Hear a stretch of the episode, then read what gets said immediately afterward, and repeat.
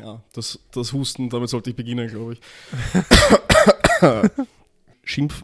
Okay, ich mach's nochmal. Ja. Betrug,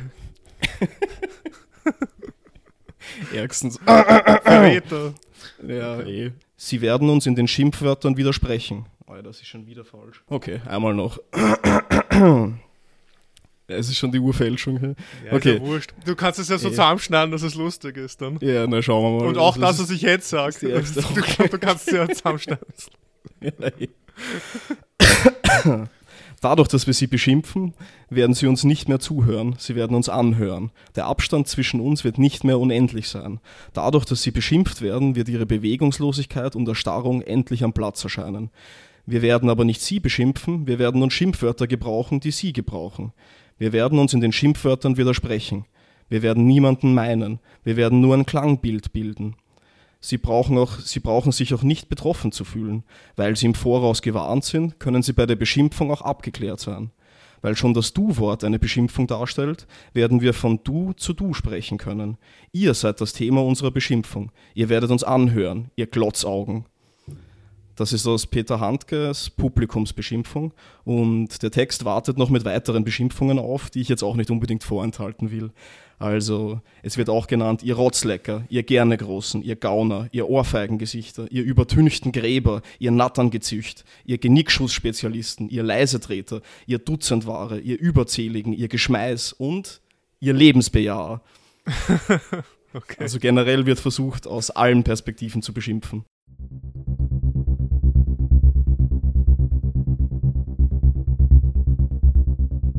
Das sind drei Antworten zu zweit. Hier sprechen wir über ein Thema, in dem wir jeweils drei Fragen dazu vorbereiten und diese Fragen relativ spontan in unserem Podcast beantworten. Das Thema ist uns natürlich bekannt, die Fragen des anderen hören wir hier aber zum ersten Mal. Wir, das sind David Hello. und ich, Klaus. Guten Morgen. Morgen. Natürlich, also ich gehe davon aus, dass Sie das sofort nach dem Aufstehen hören. So, okay, und ja. unser heutiges Thema ist Beleidigungen. Aber die ersten Fragen zählen mal gleich nicht. Und meine erste ist, wie, wie fühlst du dich jetzt eigentlich so allein und vielleicht verkabelt vor dem Bildschirm? Ja, ich, ich fühle mich sehr gut. Ich habe äh, ein super Arbeitszimmer, von, von dem aus ich jetzt mit dir im Gespräch bin. Ich habe dein Gesicht im Vollbildmodus vor mir auf, auf dem Laptop, also fast so wie in echt. Sehr schön, sehr schön. Ähm, ich hätte auch eine Frage an dich. Was ist denn Mhm. der Kontext von diesem äh, Zitat von Handke? Oder Ja, das sind seine Sprechstücke, mehr oder minder. Also ich glaube, die hat er relativ Anfang, anfangs seiner schriftstellerischen Karriere, als er noch ein Rebell sein wollte. Also Mhm. hat er das halt formuliert. Ich meine, so das Ganze soll irgendwie ein Nachdenken über das Theater selbst fördern. Und also ich meine, ich, ich muss zugeben, dass ich das Buch jetzt nicht bei mir habe. Das heißt, das Ganze ist irgendwie nur, ich habe mir da Seiten zuschicken lassen, um schöne Beleidigungen zu finden. Also es ist äh, insgesamt eine interessante Konstellation. Also vier namenlose Personen sprechen das Publikum, das im Licht sitzt, direkt an. Und es soll damit nach Eigenaussage der dieser Personen so eine Art Unmittelbarkeit hergestellt werden. Also wie immer ist es natürlich so, dass ich, also die paar Seiten, die ich geschickt bekam, habe ich gelesen. Und es ist halt so, dass man in der Erinnerung Dinge größer macht. Also natürlich wollte ich früher, dass mir Handke gefällt. Dementsprechend habe ich ähm, Zeit und auch Lust darin investiert, das zu lesen. Jetzt, naja, ich meine, ist, es ist eh okay. Also ähm, ich habe überlegt, also weil ja das Thema Beleidigungen sind, entweder Handke oder Bernhard, der ja auch für, für seine, naja, ausufernden Beleidigungen hinlänglich bekannt ist, zu verwenden. Und da ist vielleicht eine kleine Empfehlung auch am Anfang angebracht. Es gibt, wenn man googelt Thomas Bernhard, Städtebeschimpfungen nach Plan, dann gibt es so eine kleine Karte, auf der man ähm, Orte anklicken kann und dann findet man die Beschimpfungen, die Bernhard diesen Städten entgegengebracht hat. Also, und hat Bernhard äh, das okay ge- gegeben zu diesem Projekt? Oder? naja, also ich glaube, der hätte es eher wie Schopenhauer gehandhabt, also so dieser, Mhm. dieser Bannfluch, wenn irgendwas von seinen Werken verändert wird, aber ja, keine Ahnung. Also Oberösterreich ist prominent vertreten und dort haben sie ihn schließlich ja vergiftet. Also sage ich jetzt einfach mal. Also, Ja, na, ähm, was mich halt angesprungen hat beim Zitat war natürlich, dass, dass, dass das bei Du selbst schon ein Schimpfwort ist, wo ich halt sofort dich darin wieder erkenne. Ja, na, ich meine, so ganz ohne Grund habe ich die Stelle eh nicht gewählt, muss ich sagen. Ja. das glaube ich. Ja, ja, und was, was sagst du sonst so zum Zitat? Ja, ich muss sagen, der. Also, es ist ein, ein, ein Fall von diesen Zitaten, wo, wo mir einfach wirklich, ehrlich gesagt, irgendwie der Kontext gefehlt hat. Ich habe auch nicht, ich meine, ich habe gewusst, dass es von diesen Publikumsbeschimpfungen ist, aber ich habe über, also ich habe überhaupt nicht verstanden, an wem oder was das adressiert ist. Und ja, also sehr gute Voraussetzungen. Schön, schön, schön geschrieben, aber weiß ich, der Sinn ist, ja, ist ein Rätsel. Also, ja. Und, er, und ja. Aber lustig war, dass er zweimal Bilden oder so gleich hintereinander hat. Und das ist, ja, es, ist, also, es ist schön, obwohl es eine Wortwiederholung ist. Also da hat er im, im selben Werk, daran, daran kann ich mich auch erinnern, also das, das, das ist jetzt frei aus dem Kopf gesprochen, also ähm, da hat er Sprichwörter, also einfach dahingehend, oder er versucht die, die Sprichwörter wieder zu entsprichworten, indem er sie einfach sagt. Also so mhm. auf die Art wie, keine Ahnung, die Letzten werden die Ersten sein weil sie die Ersten sein werden oder sowas. Also, es ist halt, ja, das ist der frühe Handke, das ist okay. ein bisschen absurd. Das ist ja auch irgendwie diese, diese berühmt gewordene Anekdote, also ähm, als er da irgendwie von der Beschreibungsimpotenz der, der Gegenwartsliteratur schreibt irgendwie. Also das ist ja, sind ja schöne Beispiele dafür, dass sich Literaten auch noch aufführen wie Schulkinder, wenn man sie zusammensperrt letzten Endes. Da hat ihm dann Oder glaub, Günter Grass war es, ja, ja, der, der hat ihm dann die Mütze gestohlen und ihm in die Mütze hineingeschrieben, ich bin der Größte oder sowas. Also, ja. okay, wow. Ja, und naja, also ich meine, im Endeffekt habe ich ja natürlich auch ein, ein schönes Zitat für unser Thema heute suchen müssen, ähm, ja. das wir jetzt gleich angehen könnten mit deiner ersten Frage, wenn du möchtest, David. Ja, gerne. Äh, wollen wir vielleicht der Tradition gemäß noch anprosten, auch wenn es nur, ah, ja, das wird, auch wir auf jeden Fall machen. nur virtuell ist leider. Aber ja, also das Klingen müssen wir halt so machen. Ja. Prost. Prost. Ja, bei mir klingt es nicht richtig. Mhm. Gut, und damit ist es besiegelt. Wir werden jetzt wöchentlich zu Alkoholiker. ja, es ist eh Samstagmorgen, oder? Also, ja. oder? Außerdem, wir haben eigentlich, wir haben ja schon die Folge über den Rausch vorangeschickt, damit oh. äh, die Zuhörer und Zuhörerinnen wissen, um was es, ja, mit, mit wem sie es dort zu tun haben. okay, ähm, stimmt. Ja, dann beginne ich mal mit der ersten Frage. Ja, bitte. Warum hast du dieses Thema vorgeschlagen? Nein. das war, das war so der erste Einfall. Ich habe gedacht, nein, das ist dann zu billig oder zu. Ja, ja. Weil, weil das wäre dann. Also den Joker behalte ich mir noch für ein Thema, wo mir wirklich nichts einfällt. Ach so. Ähm, Strategisch weise Entscheidung, ja. Genau. Deswegen äh, sind Beleidigungen erst dann wirklich, also tatsächlich Beleidigungen, wenn sie wahr sind. Also wenn sie irgendwie etwas Wahres treffen. Also an der beleidigten Person. Mhm.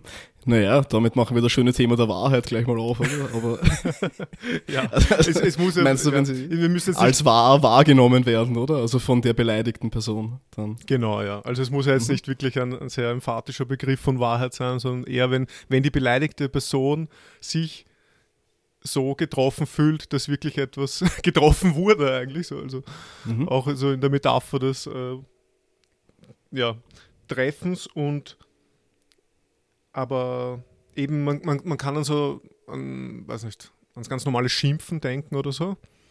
Also ich, Pausenhof, Schulhof wird vielleicht heute auch noch öfter eine Rolle spielen. Mhm. Und aber auch in Argumentationen oder in Diskussionen. Also wenn man dann wirklich, wenn man in einer Diskussion ist und man vertritt einen Standpunkt und man hat davor sich irgendwie das schön zurecht überlegt oder man hält vielleicht eine Präsentation, einen Vortrag, man versucht irgendwie eine Position zu vermitteln und dann kommen auf einmal Gegeneinwände, die wirklich eigentlich fast schon, ja, die man ja sofort persönlich nimmt irgendwie, mhm. weil, ja, weil es einfach nicht zum eigenen Standpunkt gehört. Und also so quasi das ganze Kontinuum an Beleidigungen, an das kann man jetzt auch denken halt. Also jetzt nicht mhm. nur du Hurenkind oder so. das ist eine, eine, eine schöne Beleidigung. ähm, eine schöne Beleidigung. Ja, ähm, hm. interessante Frage. ich persönlich, wenn ich mal davon ausgehe, fühle mich natürlich nur durch das beleidigt, also was mich selbst trifft. Ähm, wenn ich jetzt davon ausgehen würde, dass man also mir Beleidigungen an den Kopf wirft, die ich selbst an mir so nicht sehe, was übrigens zwei meiner drei Fragen tangiert, ähm, ja, dann fasse ich es halt mehr als lustig auf, oder? Also es ist irgendwie, ich glaube so, dass einer Beleidigung generell irgendwie zu einem großen Teil auch Humor inne oder dass einfach das schwer zu trennen ist. Also ich, ich glaube, man sagt, dass man, wenn man eine Fremdsprache lernt oder lernen will, dann ist ähm, also eines der schwierigsten Teilgebiete daran sind, sind der Humor und die Beleidigungen. Also nicht, nicht mhm. zu groß, also nicht zu hart, sagen wir, und nicht zu weich zu beleidigen. Und das kann sich jetzt an die Person richten, kann aber auch an die Wörter gebunden sein, denke ich, die man halt richtet an die Person. Also ich würde, ähm, das Ganze macht ein weiteres Thema auf, denke ich. Also wenn man so dann halt, womit sind die Wörter geladen, die mir entgegenprallen? Also wenn die für mich in einer Weise geladen sind, dass ich sie als beleidigend empfinde, auch wenn der Beleidigende sie vielleicht gar nicht so meint, dann beleidigen sie auf jeden Fall. Aber also auch das Gegenteil kann der Fall sein. Also wenn ich jemanden ähm, wenn sich jemand damit rühmt, jetzt ein, ein Hurenkind zu sein oder so, aus irgendeinem Grund, ich weiß nicht, warum man sich damit rühmen sollte, aber ich bin das genau, Kind der, so der Art, Hure. So eine Art Gangzugehörigkeit oder so damit ausgedrückt ist, ähm, ja, dann wird den das vielleicht nicht so beleidigen oder die das vielleicht nicht so beleidigen. Also, also nicht. Ja, das ist natürlich, äh, also das ist ein ganz eigenes Terror, wieder äh, Beleidigung und Sprache.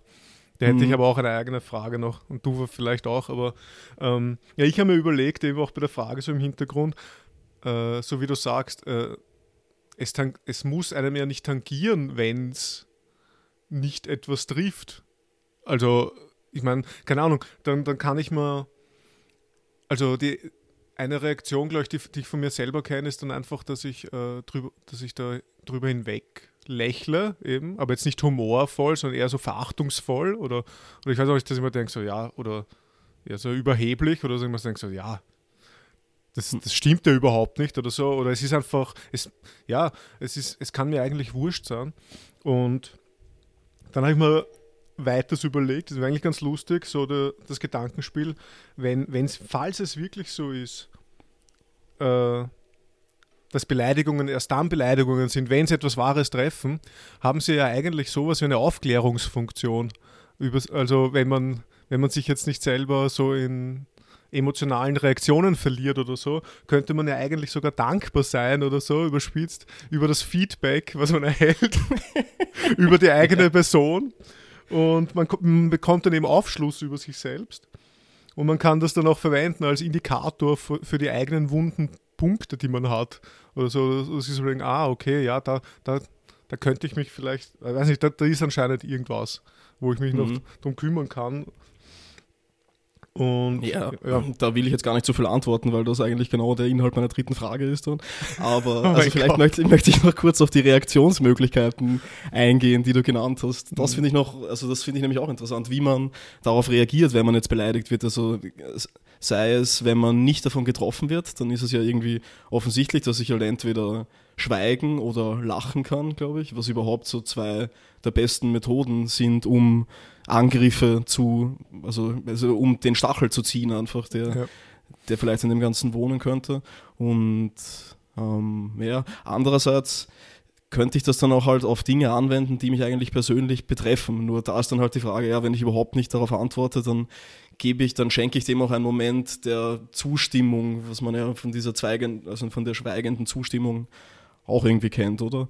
Ja. Aber na, also da, da, ist die Frage, was ist angemessen dann? Also wenn, wenn etwas Wahres getroffen wird, was wäre dann angemessen? Zurückschimpfen oder ruhig sein oder lachen? Also, also ich, ich meine, das, das ist jetzt für mich eigentlich der perfekte Übergang zu meiner ja. ersten Frage. Also weil Na, ich nämlich die, ähm, die, eigen, die eigentümliche Art des Sprechens bei Beleidigungen in den Blick nehmen wollte. Und da vielleicht mit einem kleinen Beispiel äh, meinen, meinen Eingang finden mit einer Situation, die wir alle kennen. Also wenn wir in der U-Bahn fahren einfach und uns gegenüber sitzen zwei Personen und diese zwei Personen sprechen miteinander und necken sich, also sind vielleicht so, also beschimpfen sich irgendwie halb nur, also zeigen die Schwächen äh, voneinander auf, aber man hat irgendwie das Gefühl, dass sie nur vorgeblich miteinander sprechen. Also dass sie so eigentlich nicht für das Gegenüber direkt sprechen, sondern mehr für das Publikum, das, das daneben sitzt, sprechen. Also im Theater sagt man da, dass das ist dieses Beiseite sprechen, dass man dann, also ähm, das kennt man vielleicht aus diesen Nestroy-Stücken, wenn sich dann eine Figur an das Publikum wendet und halt so verschmitzt ja. irgendwie sagt, ja, ja eigentlich ja. will ich jetzt das sagen und das machen und so. Und genauso agieren diese Leute dann in der U-Bahn auch manchmal. Also das erkennt man dann an diesem, an diesem wissenden Lächeln, das sie einem zuwerfen oder diesem kurzen Applaus haschenden Blick, den sie einem entgegenrichten.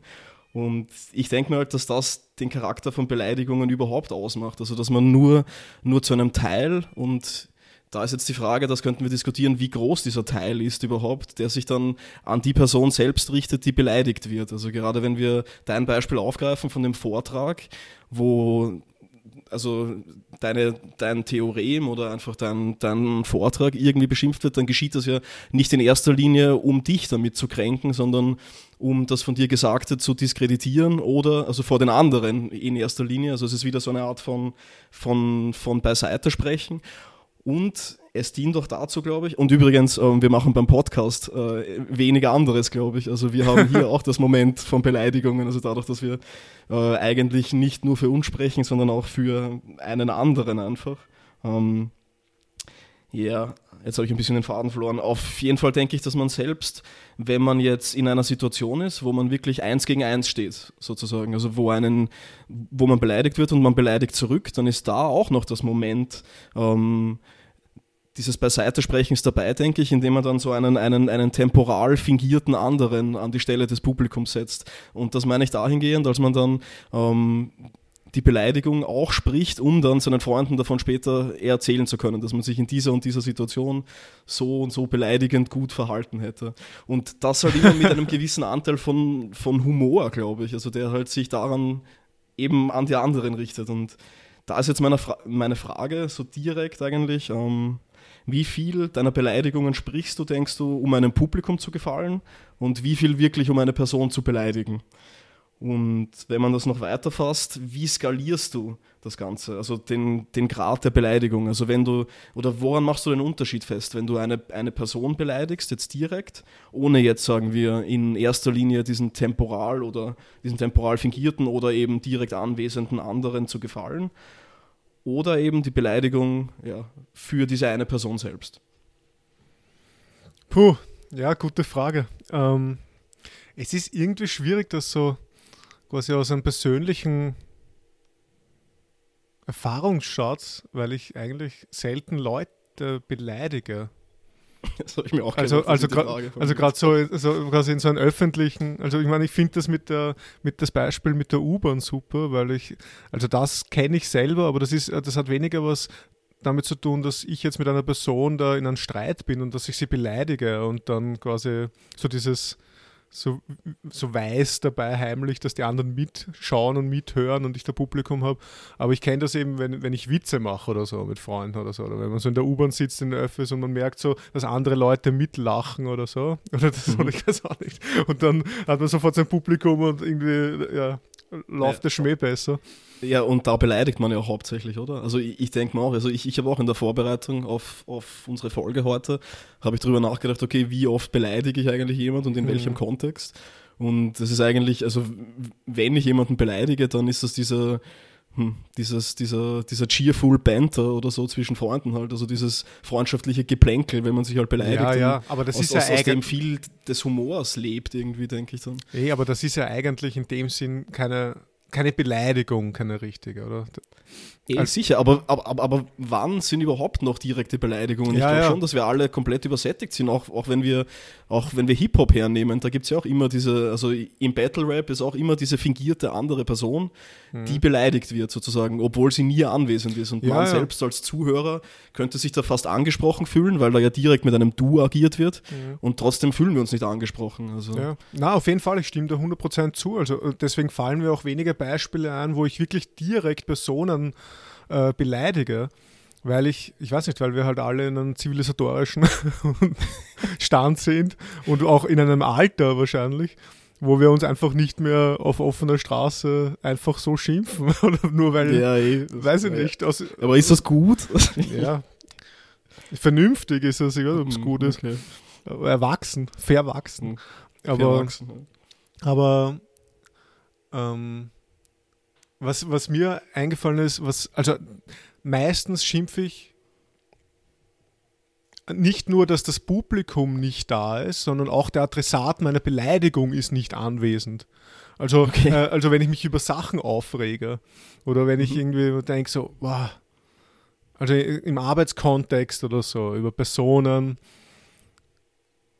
vielleicht auch beim Autofahren, obwohl ich Mhm. bin da nicht so der Choleriker, ich bin eigentlich relativ relaxed beim Autofahren, aber da denke ich mir auch ab und zu mal so, also. boah. Und da kommen dann auch Schimpfwörter und Beleidigungen raus, also quasi immer in Kontexten, wo ich dann eigentlich mit mir selber das aushandle und wo ich eigentlich nur, in, weiß nicht, einfach so herumschimpfe, ohne dass der, der Adressat, die Adressatin wirklich das hören, das wirklich mitkriegen. Also insofern sind das eigentlich nur Beleidigungen, um, um eine eigene Katharsis oder sowas zu haben. dass ich, Stimmt, ja. Also mit dem Computer habe ich das äh, reichlich häufig irgendwie.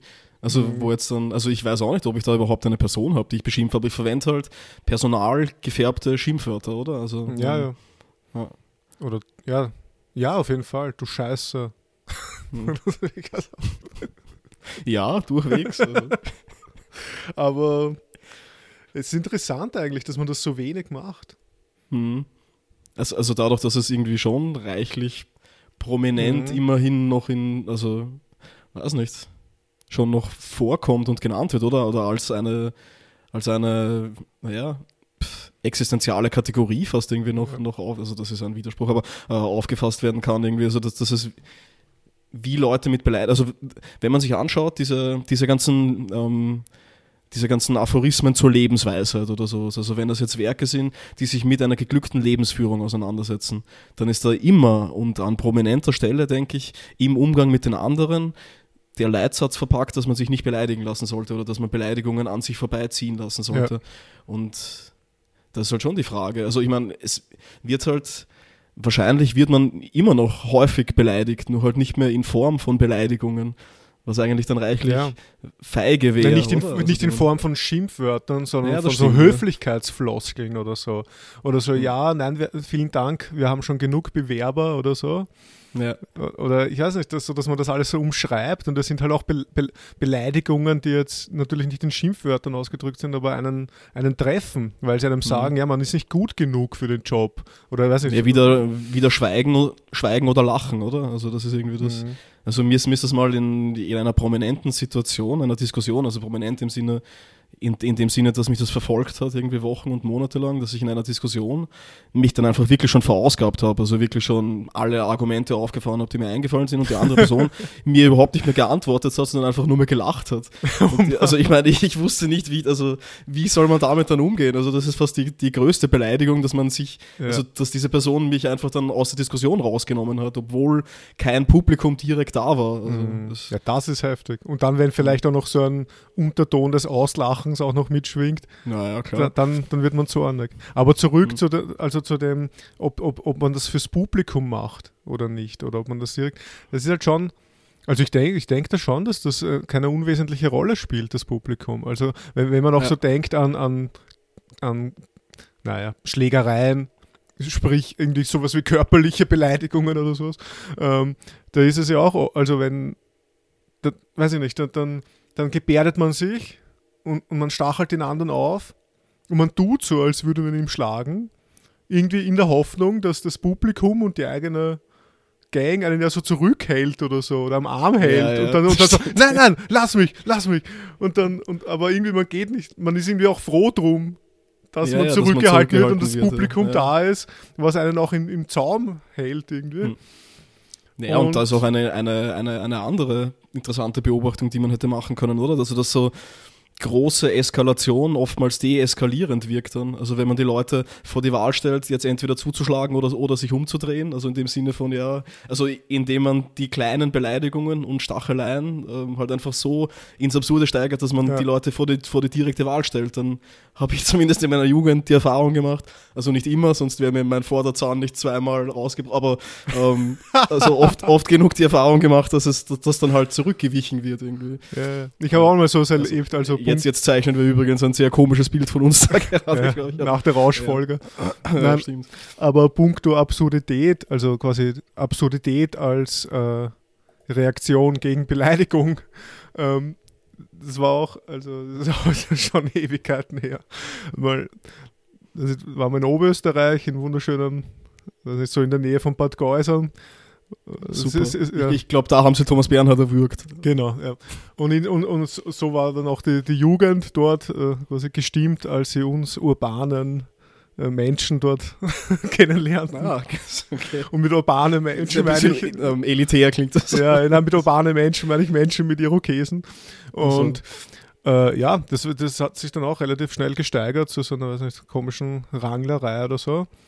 Und einer von den von den Feinden hat, er, hat, hat, dann ein Freund von mir provoziert und die Reaktion von ihm war nicht, dass er zurückschimpft oder irgendwas, sondern er ist dann runter und hat einfach Liegestützen gemacht.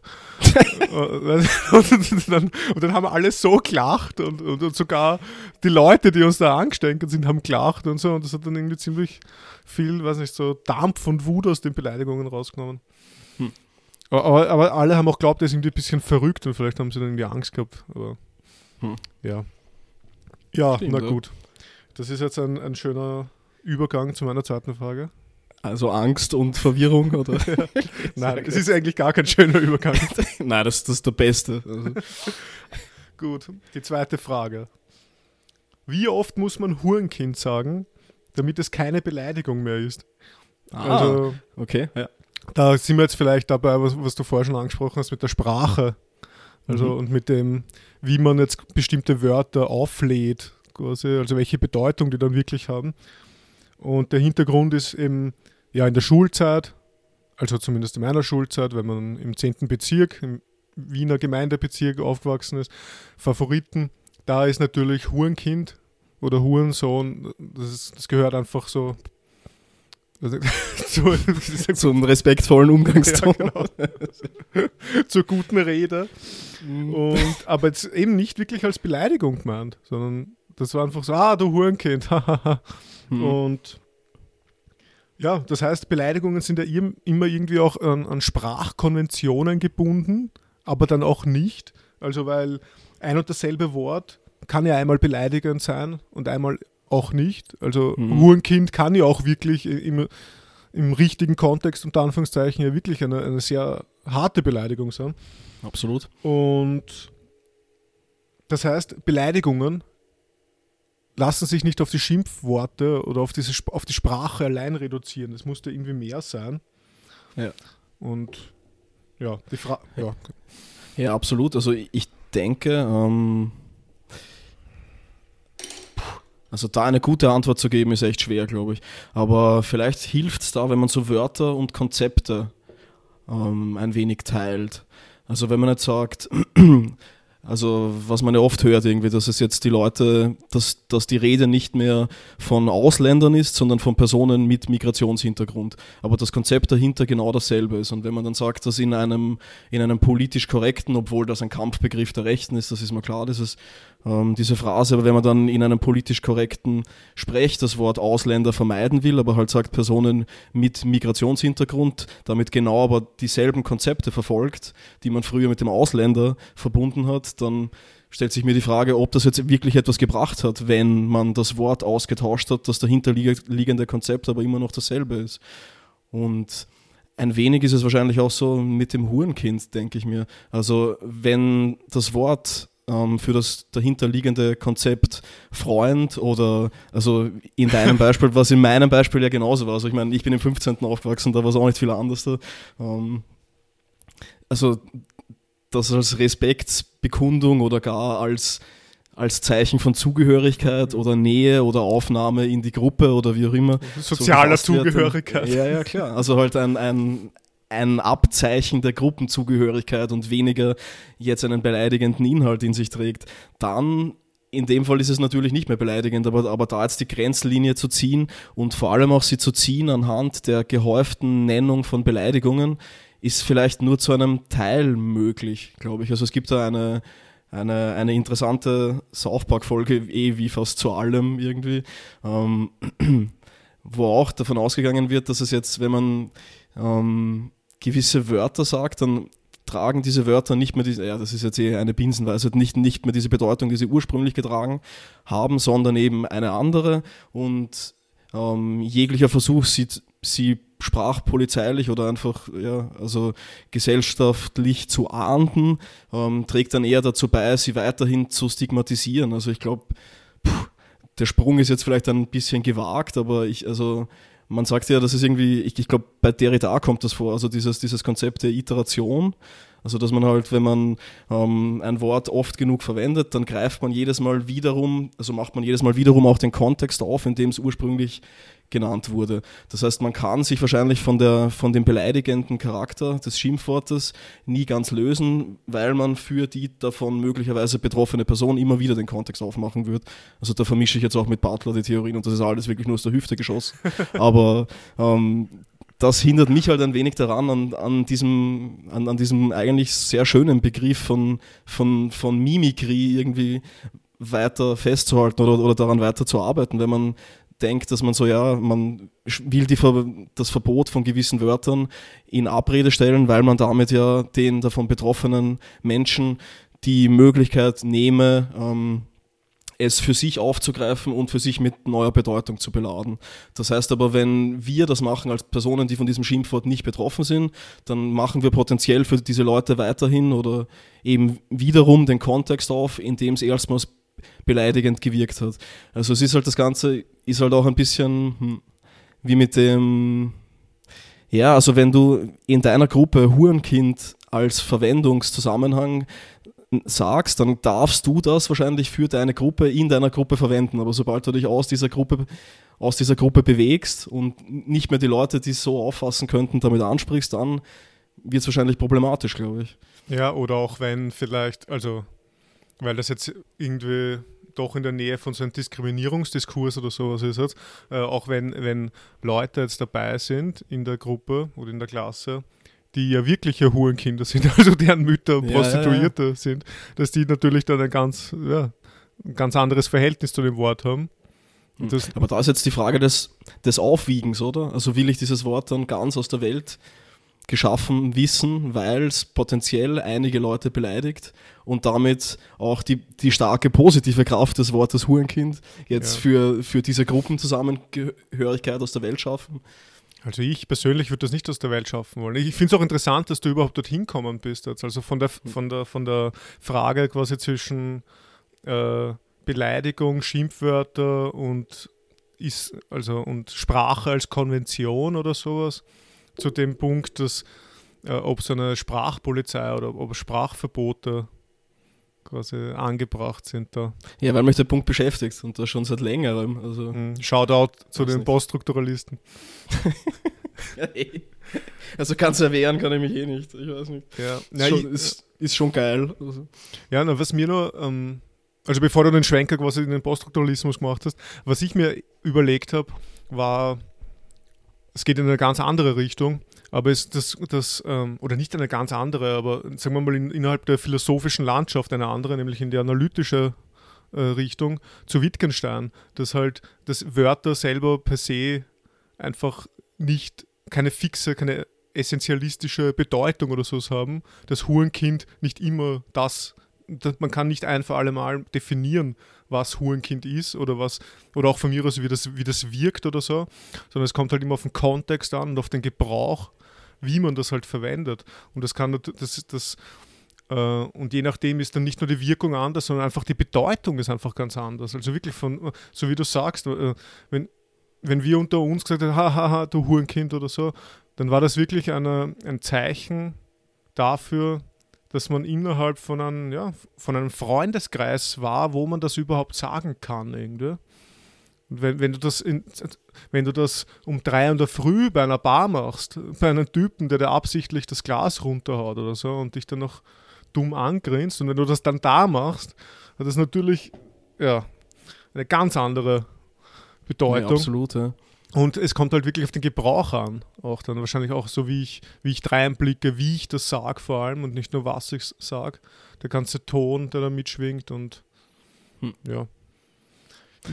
Und wie du ja, sagst. Das, das wirft halt Fragen nach dem Umgang dann auf, oder? Weiter. Also mhm. ich meine, sicher, wenn wir das jetzt, also ich weiß nicht, ob du, also es, es klingt halt stark nach diesem, nach diesem Sprachspielcharakter auch des Ganzen, oder? Also mhm. wie man halt das da einfassen hm, möchte. Aber ob, also nichtsdestotrotz gibt es dann, glaube ich, doch eine, also könnte man zumindest eine Unterscheidung zwischen potenziell beleidigenden Wörtern und, aber das ist ja auch wieder, also kann man das machen? Ich, ich meine, ich kann ja. potenziell ja jede Person mit allem beleidigen, oder? Also ich finde äh, persönlich, dass das Wort Kanister eine hochgradig beleidigende äh, Funktion hat und halt auch einfach wirklich lustig ist und also ja. Scheißkanister zum Beispiel ist gut, oder? Also ja, ja, na, es, auf jeden Fall. Es, es gibt ja auch Schimpfwörter, also vor allem in Wien. Ja. Ein Schimpfwort, das ich jetzt nicht sagen will, oder so. Aber, ja, äh, aber man kann, ich meine, ja, ich weiß auch nicht. Also das ist wirklich die alte Frage, ob, also wenn du eine Taxonomie oder so, also eine Liste von Schimpfwörtern erstellen willst, die wirklich jetzt äh, quasi Allgemeingültigkeit beanspruchen soll, dann ist es sowas, die alte Frage, ob in Wörtern wirklich Universalia getroffen sind, oder? Ob mhm. da wirklich etwas drinnen steckt, was über die Zeit hinweg immer die Bedeutung in sich hat. Und ich weiß nicht, ich weiß nicht ob das jetzt nicht so. Ja, also ich meine, mal abgesehen davon, dass ich, dass ich das nicht beantworten, also ich meine, oder wir wahrscheinlich irgendwie, also mhm. ja. das wird halt also, ja, schwer oder so. Ja, ich, ich, ich denke auch. Ideenhimmel danach oder so. Ähm, ja, aber also vielleicht um den Kränkungscharakter nochmal her hervorzuheben und ihn gleich zu nutzen als äh, Vehikel, ähm, um zu meiner zweiten Frage zu kommen. Mhm. Komme ich jetzt gleich zu meiner zweiten Frage. Mhm. Also, ja, den Satz werde ich jetzt Perfekt. einfach so beenden. Und zwar will ich jetzt ähm, die, die Weite des Begriffs Kränkung eigentlich nach Möglichkeit vollends ausreizen. Und zwar, also ja, genau. Also nachdem wir vorher über, über, über Beschimpfungen gesprochen haben, möchte ich jetzt auch die Kränkungen kurz reinbringen. Und da gibt es ja bei Freud diese drei schönen Kränkungen. Ja. Also Genau, die kosmologische Kränkung, also dass die Erde nicht mehr Mittelpunkt des Weltalls ist. Die biologische Kränkung, das habe ich mir extra nochmal rausgeschrieben heute, weil ich immer eine vergesse, nämlich ähm, genau, die, Welche? die biologische. Welche ich glaube, die biologische. Weil das für dich keine Kränkung ist, oder? Ja, schon, wahrscheinlich. Das oder, nehme ja, ich nicht ernst. Ja, genau. Also die biologische, dass der Mensch aus einer Tierreihe hervorgegangen ist, mehr, mehr oder minder, und dann die psychologische Grenzung, äh, Kränkung, dass das Ich nicht Herr im eigenen Haus sei. Und ähm, ja, also ich meine, da, damit exponiere ich mich jetzt, aber ich würde da gerne noch eine, eine eigene These, eine eigene vierte Kränkung ähm, hinzusetzen und du weißt eh genau, um welche es geht, glaube ich. Also die würde ich gern die, die direktionale oder auch die finale Kränkung nennen. Also final im Sinne von, dass es um einen Ziel oder einen Zweck geht und Direktion halt um die Richtung. Also, und die besteht darin, dass ähm, das Ziel oder die Ausrichtung, sagen wir, jeglichen individuellen Handels, äh, Handelns, sei es, jetzt, sei es jetzt direkt oder indirekt, immer die anderen sind. Also, dass ich nichts, zumindest fällt mir kein Beispiel ein, ich meine, du wirst mir sicher gleich eins geben, ähm, nichts tue, von bei, also das wirklich, also nichts von Belang tue, dass ich wirklich nur für mich allein tue. Also zumindest in weiterer Hinsicht dann auf mich selbst immer nur alleine tue. Dass auch das nicht nur ähm, das Beleidigen oder das Sprechen, sagen wir, um es noch weiter zu fassen, immer ein Beiseite sprechen ist, sondern dass auch das Handeln immer eine Art von Beiseite handeln ist. Also dass ich mit meinem Handeln, auch wenn es an sich, an mich selbst nur sich richtet, immer auch schon die anderen damit im Blick habe und dass es immer auf die anderen auch gerichtet ist. Also ich denke damit, dass man so immer, immer andere nötig hat einfach. Also wenn man jetzt Sport betreibt oder so und man sich sagt, ja, das mache ich für mich, damit ich mich besser fühle, dann ist halt immer diese leise Stimme bei mir zumindest im Hintergrund, ja, machst du das wirklich nur für dich? Oder wenn ich Bücher lese oder wenn ich versuche zu schreiben, um meine Gedanken zu fixieren, alles Mögliche einfach, dann ist immer, kommt diese leise Stimme, die mir sagt, okay, machst du das jetzt wirklich nur für dich selbst, Klaus? Oder ist es nicht einfach so, dass du dich selbst unter anderen sehen willst? Und ich glaube, das, das kommt auch noch dann zum Tragen, also sogar dann noch, wenn man so diese Bilder von sich selbst entwirft, oder? Die halt dann irgendwie plastisch sein können. Also dass man sich, was weiß ich, wie ich vielleicht früher vor, vor zehn Jahren mit aufgestellten Haaren irgendwie und den Kopfhörern auf und irgendwie, keine Ahnung, Hip-Hop-Texte schreibend mich gesehen habe, dann ist das ja immer auch aus der Perspektive, die ich nicht selbst bin. Also ich blicke auf mich und sehe mich aus der Perspektive eines anderen auch. Und das Handeln ist halt dann auch für die anderen mehr oder minder. Und also ich weiß nicht, ob ich das jetzt so klar herausgearbeitet ja, ja. habe, aber im Endeffekt, um es kurz zu machen, ist, dass es halt kein Handeln, das ich an mir selbst ausführe, gibt, das sich nicht an einen anderen richtet. Und meine Frage ist jetzt die erste, so, ja, was denkst du über diese These? Zweitens, ist das überhaupt ein Problem? Und drittens, wie gehst du damit um? okay, wow. Ähm, also das äh, dass es überhaupt ein Problem ist, ist interessant, weil ich habe jetzt gerade notiert, äh, dass, dass, dass du das quasi überhaupt als Kränkung erfährst. Setzt ja schon ein, ein, ein sehr, sehr, sehr individualistisches und man kann auch böse sagen, vielleicht egoistisches oder egozentrisches äh, Verständnis von sich Danke. und der Welt voraus, oder? Also wieso sollten, wieso ja, ist das sicher. unbedingt eine, wieso muss das unbedingt, wieso muss das eine Kränkung sein? Also es ist also dass mir die, die, die pure Möglichkeit fehlt, das zu tun. Dass du ganz du, ganz du für dich allein aus dir selbst heraus etwas entwerfen kannst. Ja, so, genau. so Gott ja. sein. ja, aber ich, ja, ich meine, die Menschen sind hm. einfach hm. endliche Wesen, die abhängig sind von, nicht, mannigfachen Bedingungen und, und das ist natürlich auch das, das soziale Umfeld auch. Und, ja, eh, aber die mannigfachen, ja, also die mannigfachen Bedingungen, also ich meine, ich, ich will ja kein Weltenschaffer sein, aber dass diese mannigfaltigen Bedingungen immer stets mir durch andere schon aufgenötigt sind. Also das ja. ist halt, also das vergiftet für mich einfach sehr vieles, wenn ich sagen soll. Und natürlich mag man das jetzt also narzisstisch oder so, aber das ist für mich einer der Auswege eigentlich. Also wenn man sich Narziss vorstellt, den Narziss der, ähm, der Mythologie, der über, dem, der über dem Quell gebeugt nur sich selbst ansieht, dann denke ich, dass der eigentlich der Gewaltlose ist. Das ist der, der nicht seiner Umwelt ständig Gewalt antut, dadurch, dass er sein Handeln auf sie richtet, weil das auf die anderen gerichteten Handel, also das auf die anderen gerichtete Handeln ja auch stets eines ist, dass die anderen beschneidet, glaube ich, dass sie kategorisiert, dass sie identifiziert, dass sie, ja, also beleidigt. Absolut auch, ja, ja, schon eigentlich. Ja. Also sie fasst, sie interpretiert einfach und ähm, ja, also, nicht, nicht, dass das überhaupt ein Spiegel meiner Handlung nötig ist, ist für mich die Beleidigung. Also, ja, ja. Ja, hm.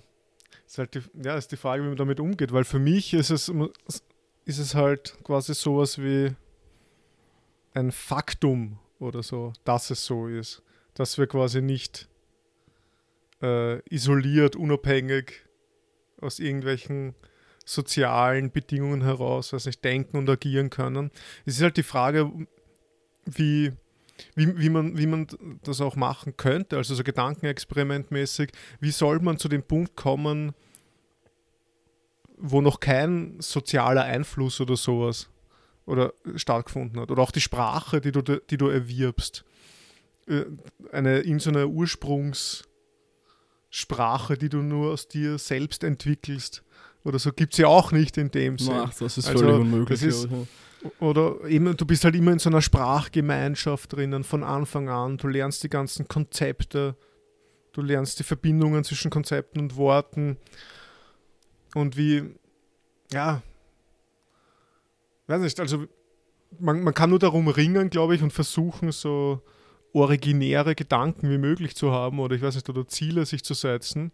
Aber man kommt nicht wirklich weg von dieser Gebundenheit auch an, an, an, an irgendwas Allgemeines, an eine allgemeine, ja. an all, eine allgemeine Bedeutung, auch an allgemeine, weiß nicht, man, auch von mir Trends oder sowas, ich weiß auch nicht. Äh, wenn, wenn man sich das Ziel setzt, dass man jetzt irgendwie sich das Leben klarer strukturiert und dafür Sport macht und dann sich ein Fahrrad kauft, das ist ja auch alles total abhängig von, von dem, was da ist. Also von den, ja. von den gesellschaftlichen und sozialen Bedingungen. Also eine Gesellschaft mhm. ohne Fahrrad kannst du halt nicht Fahrrad fahren. Und da von kommt den Offerten, die vorhanden sind irgendwie. Und genau. also das, das Ganze ist natürlich, also wenn du es nach hinten betrachtest, dann ist es also rückwirkend sozusagen, also was mich an den Punkt bringt, überhaupt für mich selbst arbeiten, der Theorie nach zumindest zu können, dann natürlich ist es völlig unmöglich, glaube ich, also eingefasst, sozialisiert, geformt, meine Ausdrucksmöglichkeiten sind durch Sprache begrenzt, bin ich immer durch andere. Aber selbst wenn ich den Blick nach vorne richte, glaube ich, ist es dann allein und würde ich all diese Bedingtheiten abseite also zur Seite setzen, wenn ich also die sprachlichen und auch, was weiß ich, obwohl ich das Wort eh wie immer bekannt, also meine kulturellen ähm, Gegebenheiten einfach abseits setzen könnte und zumindest daran arbeiten könnte. Also lange Zeit habe ich mir gedacht, dass es, dass ein Ausweg daran sein, also äh, daraus sein könnte, genau sich diesen Narziss eben nochmal zu vergegenwärtigen. Also, dass der über den Quell gebeugt ist und was sieht er dann? Naja, der sieht sich selbst. Also, der ist sich selbst auch ein anderer, aber das Bild, das er sieht oder im, im besten Fall sehen könnte, könnte das sein, also ein ideales Bild seiner Zukunft, also etwas, auf das er hinarbeitet, dass er sich selbst der andere wird. Aber auch das funktioniert halt natürlich nicht, weil das gerade die, die temporale Komponente außer Acht lässt, nämlich dass das ideale Bildnis seiner selbst ja wiederum nur irgendwelche aus irgendwelchen Narrativen oder Skripts gebildet ist, die halt schon in ihm drinnen sind, sozusagen. Ja, ja. Vorbilder. Es ist halt. Es ist eine große Kränkung. Nein, das, das Interessante und, oder Tragische ist ja, dass du dir vollkommen bewusst bist, quasi über diese Abhängigkeiten, also so, so auf ganz äh, basaler Ebene, so erkenntnistheoretisch oder sich oder sprachphilosophisch, dass man quasi schon, dass man immer schon irgendwie auf, auf Sprachformen und auf Handlungsmuster und auf all das irgendwie zurückgreift. Naja, was es, ja es, es ist ein Ringen um inbegriffen eingelagerte Bedeutung. Ja. Ja, ja wie, aber, wie, willst, aber ja. wie gehst denn du damit um? Oder? Ja, ich blende es aus, bis es mich wieder Blitz trifft und ich traurig bin. ja. Na, ja. keine Ahnung. Also im, im besten Fall also betrifft es mein Leben eh nicht oder fühle ich mich sogar wohl. Ich meine, das ist ja auch wiederum, also es wäre ja absurd, überhaupt so einen Podcast zu machen, wenn mich, also wenn ich mich wirklich der Welt völlig entreißen wollen würde. Also ich meine, das wäre, ja, also das, das geht dann nicht ganz zusammen. Aber ich, ich denke mir halt, dass das irgendwie, hm, also wenn man von Kränkungen und, und, von Beleidigungen spricht, dann sollte man vielleicht auch das, so man es halt als, als Beleidigung überhaupt auffasst. Das ist ja eh, ja, wie du gesagt hast, ein, ein fraglicher Punkt, aber dass man das halt dann auch vielleicht im Blick haben sollte. Ich finde auch, dass das ganz gut noch zusammengeht. Ich meine, ich, ich gestehe es dir natürlich zu, dass du jetzt eine vierte Kränkung quasi erfunden hast, aber es geht auch ganz gut zusammen mit, den, mit der dritten von Freud. Also ja, so, das habe ich mir eh gedacht. also so, dass man, danke, nicht, dass, David, man, dass, man, dass man nicht Herr im eigenen Haus ist, sondern auch immer die anderen quasi mit, ja, ja. also in, in Form des Über-Ichs bei ihm halt. Also mhm. dass man immer so diese Gebote und Verbote präsent hat und, und dass das quasi das Ich bestimmt, von oben mehr oder weniger, von unten die Triebe und Instinkte des Es und man ist dann so dazwischen irgendwie geklammert. Mhm. Muss halt ich glaube aber, dass wir beide zumindest, also persönlich und auch theoretisch den Menschen vielleicht doch mehr Freiheitsspielraum und Autonomie zutrauen würden, als jetzt dieses Bild, dass das wie ich wirklich komplett da eingezwängt ist zwischen, weiß nicht, zwischen ja, den ganzen absolut. Kräften da und einfach ja. nur so, weiß nicht, wie so ein Spielball ist. Ja, das aber ist ja auch wiederum die, die Betrachtung im Nachhinein, oder? Also im Moment der mhm. Handlung muss ich mich ja, also ich weiß nicht, immerhin, dieses, dieses, dieses, dieses Argument ist immer noch überzeugend für mich, also dass ich mich im Moment, im Moment der Handlung so verhalten muss, als wäre ich frei und ich es deswegen halt zumindest in dem Moment zu einem gewissen Grad halt dann noch bin, weil ich mich eben so verhalten würde, als ob. Also, ja. Schöner als ob, ja. Absolut. Naja, aber ähm, wir könnten jetzt auch so tun, als ob du deine dritte Frage formulierst oder als ob das ein guter Übergang gewesen wäre. Sehr gerne. Im Modus des als ob äh, gibt es Beleidigungen und da denkst du dann, wirst du sofort erinnert werden an unsere kürzliche Leseerfahrung Epiktet, das Handbüchlein zur Moral also ein, ein, ein Stoiker, ein, ein Klassiker der stoischen Philosophie. Gibt es, gibt es Beleidigungen, die in meiner Macht stehen und Beleidigungen, die nicht in meiner Macht stehen? Und ist natürlich der Hintergrund, das, was wir jetzt auch schon irgendwie herausgearbeitet haben, weiß ich, die, letzte, die letzten, äh, letzten 45 Minuten oder so, dass, dass es einfach, äh, dass es ja sehr mindestens zwei Formen von Beleidigungen gibt. Also so in Form von Schimpfworten und in Form von äh, Kränkungen. Also was, was du auch in deiner letzten Frage aufgeworfen hast. Und wenn man sich das jetzt so überlegt, man hat, also wenn einen irgendwie, wenn, wenn, jemand mich schimpft, dann kann mir das glaube ich, noch relativ wurscht sein. Vor allem, wenn es nicht wahr ist oder so. Oder wenn es eben nicht die Bedeutung hat, die es, weiß nicht, die es haben kann. Und auf der anderen Seite, ähm, weiß nicht, versuch dich zurückzuerinnern. Der 15-jährige Klaus ist Hals über Kopf verliebt in ein Mädchen. Kam vor. Aber, aber diese Liebe wird nicht erwidert. Und dass das für eine harte Kränkung ist in, der, in mhm. seiner Zeit. Und nicht nur, dass vielleicht die Liebe nicht erwidert wird, was ja selber schon eine Kränkung, eine Beleidigung ist, sondern man interpretiert das dann vermutlich auch so, dass man selbst nicht gut genug ist für sie, dass man, ja. dass man hässlich ist. Und dann diese Einsicht dass, dass der eigenen Hässlichkeit, was das für eine Kränkung, für eine, vor allem eine, eine ästhetische Kränkung ist, was dann wieder ein eigener Bereich ist.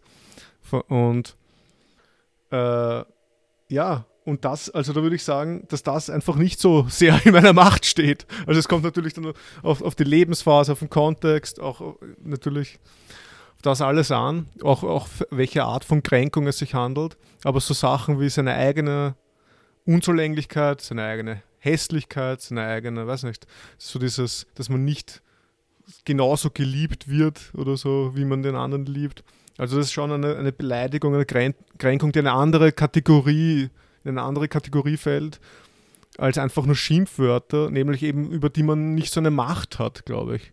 Hm.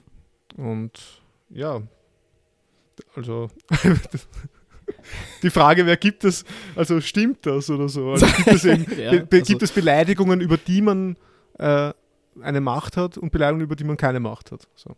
Ja, also das mit Sicherheit. Ja. Also, ähm, und gerade die können ja auch dazu dienen, ähm, diese Unterscheidung. Also wir, ähm, auch wenn ich dem nicht zustimme, wo Epiktet diese Trennlinie zieht, also dass, dass mein Wille äh, in meiner Macht steht und so weiter. Also, aber die Unterscheidung selbst, also dass es Dinge gibt, die in meiner Macht sind und Dinge, die nicht in meiner Macht sind, die finde ich eigentlich ähm, fruchtbar. Und vielleicht helfen gerade diese Erfahrungen, also die, die nicht erwiderte Liebe natürlich, also ich meine, was stürzt härter in den Abgrund, als überhaupt 15 zu sein? Und, also, das ähm, allein schon. Ja, absolut. Ja. Also ich meine, die pure Möglichkeit der, also des Weitwundschießens seiner selbst dann in jeder Stunde des Tages einfach. Ähm, also, dass gerade diese Erfahrungen helfen, vielleicht diese Trennlinie zu ziehen und dann einfach auch mit dieser Trennlinie in weiterer Folge ag agieren zu können, oder? Oder, oder also ich meine, das, das ist halt auch wieder so schon ein bisschen utopisch, denke ich, oder? Also einfach es praktisch, um es praktischer zu machen, sich so, ähm, sich Gegenstrategien zu überlegen. Wenn meine Liebe, mhm. also ich glaube an manchen, in manchen, also ich begehe an manchen Tagen zumindest immer noch so hart wie mein 15-jähriges Ich oder so. Nur werde ich nicht mehr in dieselben Abgründe gestürzt, weil ich Exit-Strategien sozusagen ja. kenne. Also die dann halt einfach Sport, Freunde, Rausch oder die Erinnerung an Vergangenes ja. einfach sind. Also die, also man, ähm, auch wenn der Moment der Abweisung vielleicht oder der Moment der Kränkung immer noch so hart ist, ist, ist es jetzt besser, damit umzugehen. Vielleicht weil ich mir mehr darüber, mehr darüber bewusst bin, um auf deine Frage zurückzukommen, von, also ähm, welcher Bereich im Bereich dessen, von dem ich, also im Bereich dessen, über den ich nicht verfüge, den ich trotzdem rausziehen kann, um über ihn zu verfügen. Also weißt du, wie ich meine? Mhm. Dass ich, wenn ich... Ähm, dass du dich abschottest von dem Bereich? Oder? Ja, oder, oder dass ich einfach ähm, klarer noch unterscheiden kann, okay, selbst wenn ich weiß, ich begehre hart und das Begehren wird nicht erwidert, dann ist in, in diesem Bereich doch etwas gefasst, dem ich nicht mehr vollends ausgeliefert Ja. bin. Also dass ich nach und nach die Grenzen dessen, was in meiner Macht liegt, erweitert habe. Also das ist jetzt sicher nicht äh, das, was Epiktet will, glaube ich. Also würde ich mal sagen, aber ähm, Ja, ja. es erweitert meine Handlungsmöglichkeit dahingehend und es erweitert halt dann auch, was in, in meiner Macht liegt. Also dass ich mich dem so hingebe, wie ich es früher gemacht habe. Manchmal will man das ja auch. Dann will ich im Leid ertrinken, dass die Angebetete mich nicht als das sieht, was ich, was ich natürlich bin zu 100 Prozent, nämlich ihre Erfüllung. Aber ähm, also, ja. Ja, ja. Ja, ich habe das, glaube ich, äh, ich meine, das trifft es nicht ganz, was du gerade beschrieben hast, denke ich, aber ich habe so intuitiv, ohne viel nachzudenken, natürlich auch solche Strategien entwickelt, als dann, weiß nicht, als 15-, 16-Jähriger, wenn man solche Zurückweisungen er erfahren hat. Und, da, und ich habe das für mich dann so tituliert als, als Mauerbildung. Also quasi, dass man, ja, dass man wirklich äh, versucht, Mauern zu bilden, um, um sich jetzt nicht komplett dem zu, ver zu verlieren. Irgendwie diese Und ganzen Emotionen. Wo, wo ziehst du die Mauern, genau? Ja, Wie äh, ziehst du sie? Das wäre vor allem interessant, glaube ich. Also irgendwie so, so dieser, diese hundertprozentige Hingabe, obwohl ich noch nicht weiß, wie die Gegenreaktion sein Mhm. könnte. Okay, Also also, quasi, vorab sich schon vor, ja, dass man, sozusagen. dass man vorsichtiger wird irgendwie. Ja. Und, dann, und, dann, und dann wird man auch nicht so, ja, dann wird man auch nicht so hart getroffen. Ich meine, man, man ist wieder dann immer noch, es ist ja immer noch hart dann, also man, man kann sich ja nicht total abschotten jetzt oder so von dem emotional, aber es ist schon eine, ja, so eine Immunisierungsstrategie, so ein Versuch, dass man halt wirklich, ja, aber äh, vorab und nicht im Nachhinein, wo es viel schwieriger ist, oder? ja, Aber das ist halt, also, hm, da ist halt dann wieder die Frage, ob du dich damit nicht vorab schon beraubst. ja, ja. Eigentlich, oder? Klar. Also ich meine, es- also es sicher, also ähm, es sichert dich ab gegen die mögliche Abweisung, Mhm. aber die Frage, die ich mir da dann immer stelle, ist, ob nicht, also ob dieses einfach sich zurücklehnen und sich Tee nachzuschenken. Also ja, ja du, du wirst vernünftiger und fader. Ja, also Aber- und, und halt auch du, du fühlst den Erfolg, gesetzt es funktioniert, dann einfach nicht mehr in demselben Ausmaß vielleicht, oder? Mhm. Also dass das dann einfach dieses, also wenn es dann hinhaut, wenn man ineinander aufgehen kann, für den einen Moment zumindest oder so, dann ist halt das, weil man es vorab vielleicht schon vergiftet hat, mit der Möglichkeit, dass es nicht dahin kommen könnte. Also sind wir wieder bei den Extremen, oder? Und Ja, ja. dem, dem, dem der 90-jährigen Variante seiner selbst, die halt irgendwie nur einen Spritzer trinkt und sonst lieber Tee nachschenkt oder so, ich weiß nicht. Ja, im Endeffekt schon. Ja. Also du, du erkaufst dir dann diese, diese Mauernbildung quasi mit einer abgestumpfteren Leidenschaft oder sowas. Oder Begeisterung auch, wo, wo, Ja. wo, wo wir eben bei dem wären. Ähm, es ist eben überhaupt die Frage, ob man, ob man das eben überhaupt immer zulassen sollte. Also ob man das überhaupt tun sollte quasi. Äh, versuchen, Beleidigungen nicht an sich ran zu lassen. Also, das, das, also ob das eine Stärke überhaupt ist, dass so diese stoische Ja. nicht, Mauerbildung, sage ich jetzt. Mhm. Oder, ja eben, ich meine, in meiner ersten Frage habe ich auch schon andeutet, es kann ja auch sein, dass, dass da durchaus ein wahrer Kern getroffen ist und den äh, versäume ich dann, wenn ich einfach äh, ja, mich dem hinwegsetze durch äh, oder ja. Ja, hundertprozentig. Also ich, ähm, das greift jetzt von meiner letzten Frage vor oder so, aber ich kann ja, dann die da Frage schon noch ein. Können wir schon den Übergang wagen? ja, gerne. Sehr willst. gut. Okay, alles klar. Aber ähm, dann, dann stelle ich die Frage oder meine eigentlichen Fragen trotzdem erst ein bisschen später und mache meine hintangestellte Einführung zuerst. Und zwar bin ich auch dahin gekommen, also dass man so Beleidigungen vielleicht als den Quell einer persönlichen Maximenführung, äh, Maximensammlung der Lebensführung, also dass, dass, man, dass man Beleidigungen als das betrachten kann. Also dass man aus den Beleidigungen Kapital sich zu verbessern ableiten kann. Also dass ich daran klarer sehen kann, woran ich an mir arbeiten kann und woran nicht. Und in weiterer Folge auch, dass ich damit wiederum mehr Dinge in meine Hand bringe. Ähm, ja, also dass, dass, dass ich mehr Dinge habe, an denen ich arbeiten kann. Und also ob das nicht wiederum eigentlich eine stoische Methode ist, und wenn man, das, wenn man den Gedanken weiterführen will, ob da nicht regelmäßige Selbstbeleidigung gut wäre oder eben sich in Situationen zu bringen, in denen man hochwahrscheinlich beleidigt wird oder interessanter noch, in denen man sich eigentlich fast gewiss ist, dass man sich danach selbst beleidigen wird. Also so eine Art von Schnapsrausch wiederum. Also dass man die Momente des Beiseitehandelns vielleicht, um den Bogen noch zu meiner zweiten Frage zu spannen, also wo man sich komplett in die Hand der anderen begibt, dass man die gerade aufsucht sozusagen, dass man sich mit Absicht exponiert und also ja, um beleidigt zu werden und um dann die Möglichkeit haben, an der erf erfolgten Beleidigung wiederum an sich selbst arbeiten zu können. Aber das wiederum ähm, hat in sich die große Kränkung, denke ich. Also, dass es dann halt wieder nur für die anderen machst, letzten Endes und nicht für dich. Aber jetzt wäre meine ganz kurze Gegenfrage jetzt. Ähm, ja. was, was bedeutet das mit Absicht? Also quasi ist das so eine unbewusste Sache dann, dass ich mich solchen Situationen ausgebe oder würdest du das wirklich als, als quasi Intention, so ich, ich verwende das als Methode, um mehr über mich selbst herauszufinden? Also ja, ganz tatsächlich. Bewusst. Ja, mhm. also ich, ich glaube auch, also wie es ein, ein, ein von uns beiden hochgeschätzter Freund ja oft macht, also dass er sich einfach in Situationen begibt, in anderen Ländern, in andere Länder reist, alleine irgendwo hinfährt, irgendwelche, sich, sich, sich einfach Situationen aussetzt, um in gewisser Weise vielleicht daran zu testen, wie, wie er sich in diesen Situationen verhält. Also wie, ich meine, man, man muss ja das jetzt nicht ähm, man muss ja nicht den intelligiblen Charakter bei, bei Schopenhauer jetzt heranziehen, aber wie er einfach sich in diesen Situationen bewährt, um mehr über sich selbst zu lernen und auch um vielleicht besser an sich selbst arbeiten zu können. Ja. Einfach. Das ist ein aber interessanter in, Punkt, weil er nennt das ja oft äh, Selbstüberforderung, also quasi, dass er sich selbst überfordern ja. will. Ich glaube, das hat er vom Schlingensief so, so dass, er, dass er sich quasi als, als Reisekünstler oder so sieht.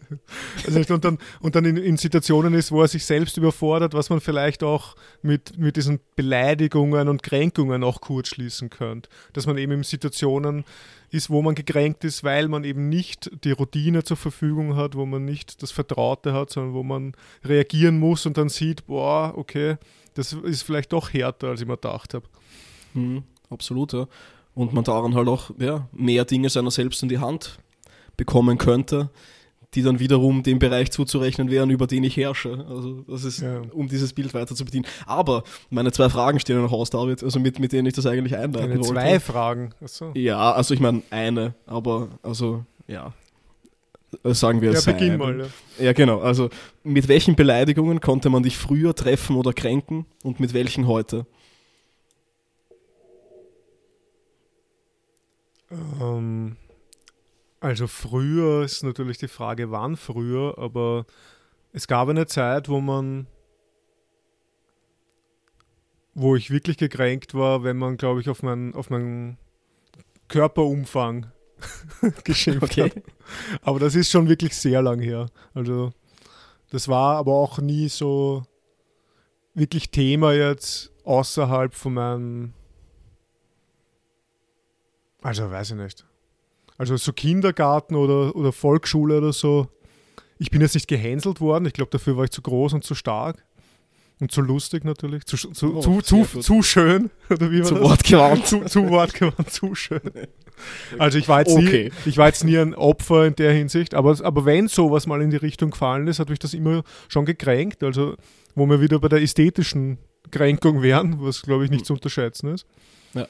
Und heute würde ich eher von intellektuellen Kränkungen, glaube ich, reden. Also wenn ich, wenn ich merke, okay, ich habe da gerade etwas gedacht und ich habe mir ein Argument zurechtgelegt, ich habe mir irgendwie was überlegt und dann rede ich mit wem und dann bekomme ich, dann, dann denke ich mir, okay, das, was ich mir gerade gedacht habe, eigentlich ist das Ganze Bullshit.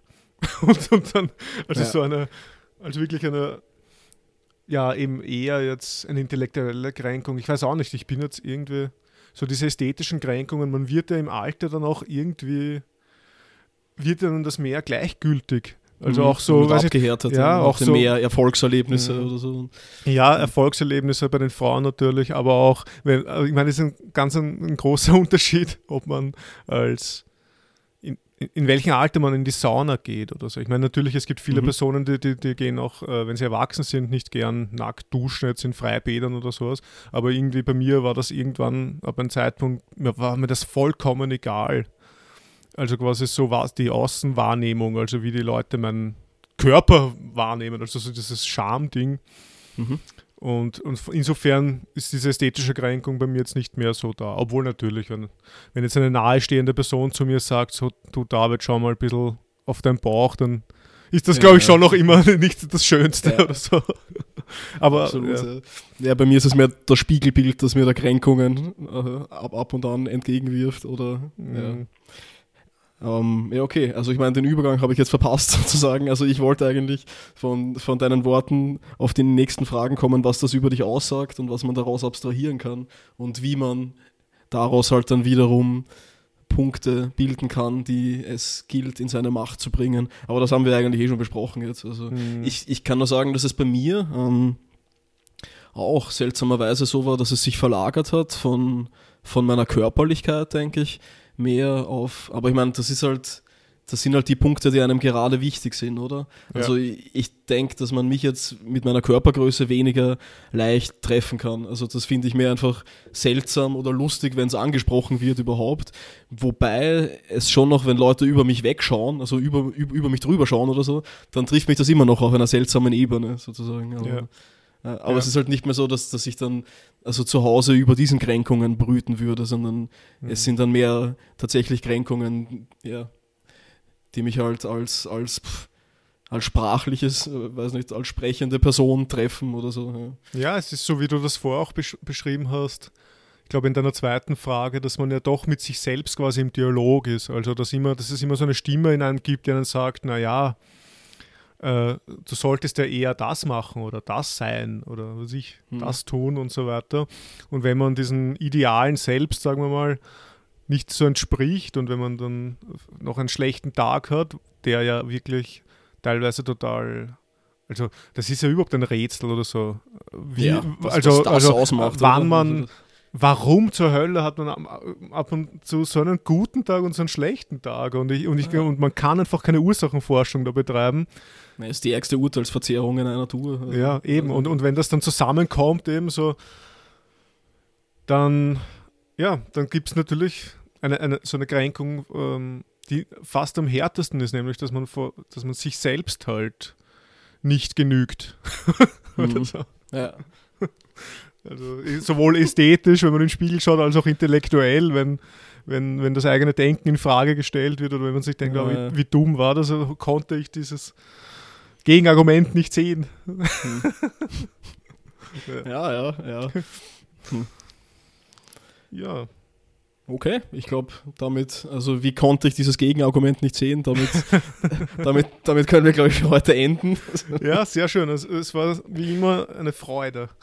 Ja, danke schön. Ähm, ebenso.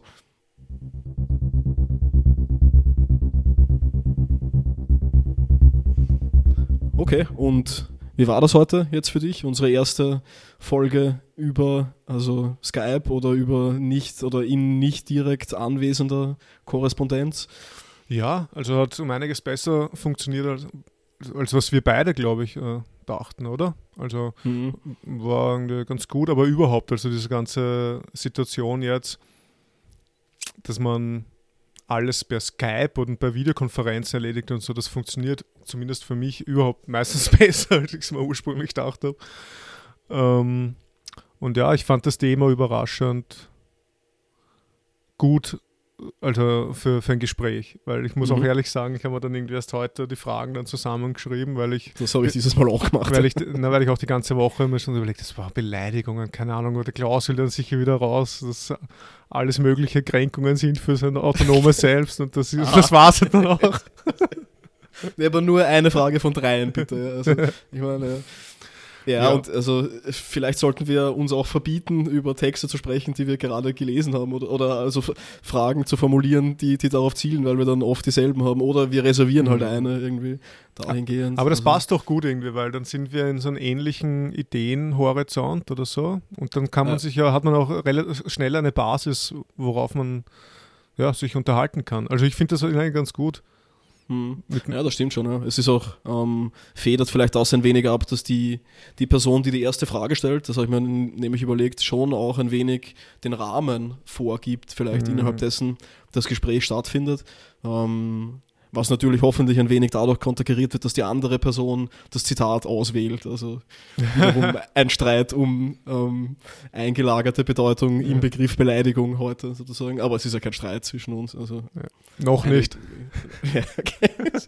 Nein, aber das stimmt. Das, aber es ist eigentlich, ich, also zumindest bis jetzt war es immer so, dass die Fragen nie wirklich so weit auseinandergelegen sind, dass es nicht irgendwie alles ja, dann am, am Ende irgendwo so. das Verbindungslinien sind. Also ja. quasi, dass die erste Frage dann so out of the box oder so ist, dass es überhaupt nicht mehr, also quasi, dass mhm. das eine, einen Kontext aufmacht, wo man überhaupt nicht anschließen kann. Das war ja bis jetzt noch nicht und das liegt wahrscheinlich auch daran, dass wir eben äh, auch einen ähnlichen Denkhorizont haben, wenn, wenn wir unsere Lektüre, unsere wöchentlichen Lektüre machen von ähnlichen philosophischen Klassikern. Und keine Ahnung, oder überhaupt ähnlich denken einfach halt, weil wir uns schon ewig kennen, aber ja. ja stimmt. Naja, okay, dann möchte ich mich bei dir bedanken, David, für heute wieder. Ja, ich auch. Ich, ich möchte mich auch bei dir bedanken. Dankeschön. Und dann wünsche ich noch eine schöne, gute Mitternacht.